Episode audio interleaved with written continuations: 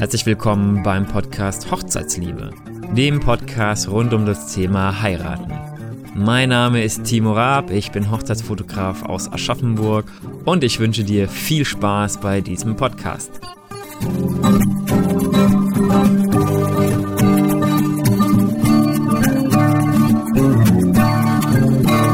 In der heutigen Folge geht es darum, was ich alles mit den Hochzeitsfotos machen darf.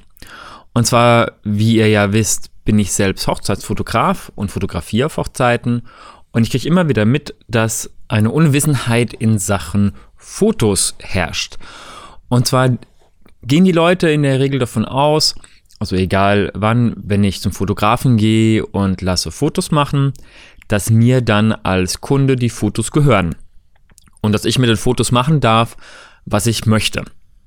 Jetzt ist es aber leider so, dass das Urheberrecht das ein bisschen anders regelt und dass im Grunde der Fotograf nur die Nutzung der Fotos dem entsprechenden Kunden, zum Beispiel auch dem Brautpaar, überlässt und die Nutzung entsprechend regelt. Ja, ich weiß, das klingt das alles ein bisschen sehr hochgestochen, als im Grunde ist es so, dass ihr mit den Fotos gar nicht so viel machen dürft, wie ihr möglicherweise denkt.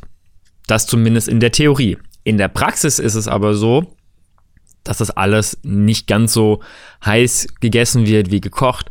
Und mein Tipp an euch ist, wenn ihr sicher gehen möchtet, dass ihr mit den Fotos im Grunde alles machen könnt, was ihr wollt. Also sprich, euch zu Hause noch eine Leinwand hinhängen, Fotos hinhängen, die an Freunde verschicken, bei Facebook hochladen, bei Instagram zeigen und so weiter.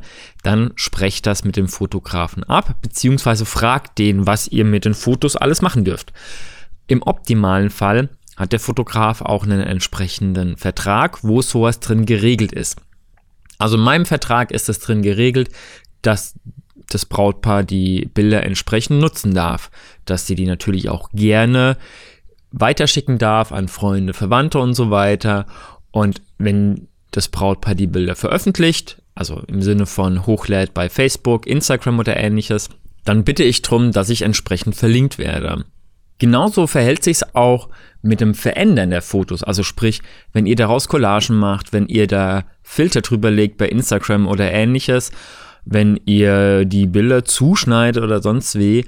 Auch da ist es so, dass das eigentlich gar nicht gestattet ist, aber in der Regel die Fotografen das mehr oder minder auch ähm, so hinnehmen. Also bei mir ist es zumindest so, dass ich jetzt nicht so das große Problem habe, dass ein Bild durch Instagram gejagt wird und ein Instagram-Filter drauf gemacht wird. Ich bin da zwar nicht so der Fan von, weil ich mir denke, hey, ich mache mir doch Arbeit, ich bearbeite die Bilder schön, ich ähm, gucke, dass die Bilder konsistent sind, dass sie einen guten Look haben, dass es alles passt.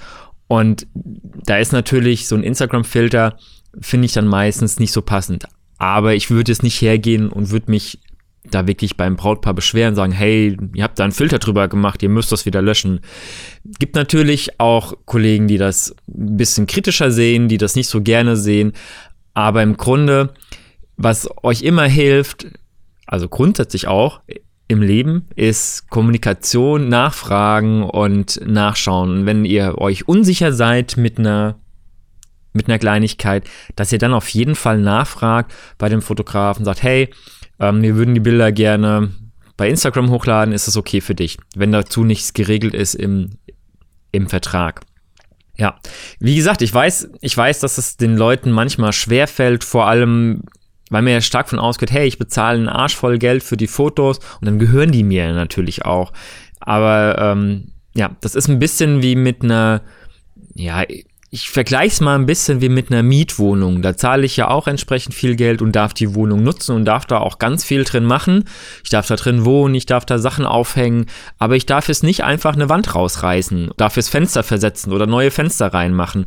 Und ähnlich ist es halt mit einem Filter bei, bei Instagram oder so oder mit den Bildern allgemein. Ich darf die nutzen, ich darf die zeigen, ich darf die haben, aber ich darf halt nicht zwingend immer alles damit. Wie gesagt, wenn ihr euch einfach unsicher seid, fragt danach, lest nochmal genau in dem Vertrag, damit ihr einfach nicht auf die Gefahr hinaus, also dass ihr, dass ihr einfach nicht das Problem bekommt, dass der Fotograf am Ende ja im blödsten Falle rechtlich gegen euch vorgeht. Ich meine, das will ja auch keiner. Und ähm, ja, ich weiß, die, die Folge, die war jetzt heute ein bisschen sehr theoretisch oder halt ein bisschen, ja, so mit ein bisschen gehobenen Zeigefinger, was ich gar nicht so meine. Mir geht es nur wirklich drum, klärt das ab, damit einfach nichts passiert.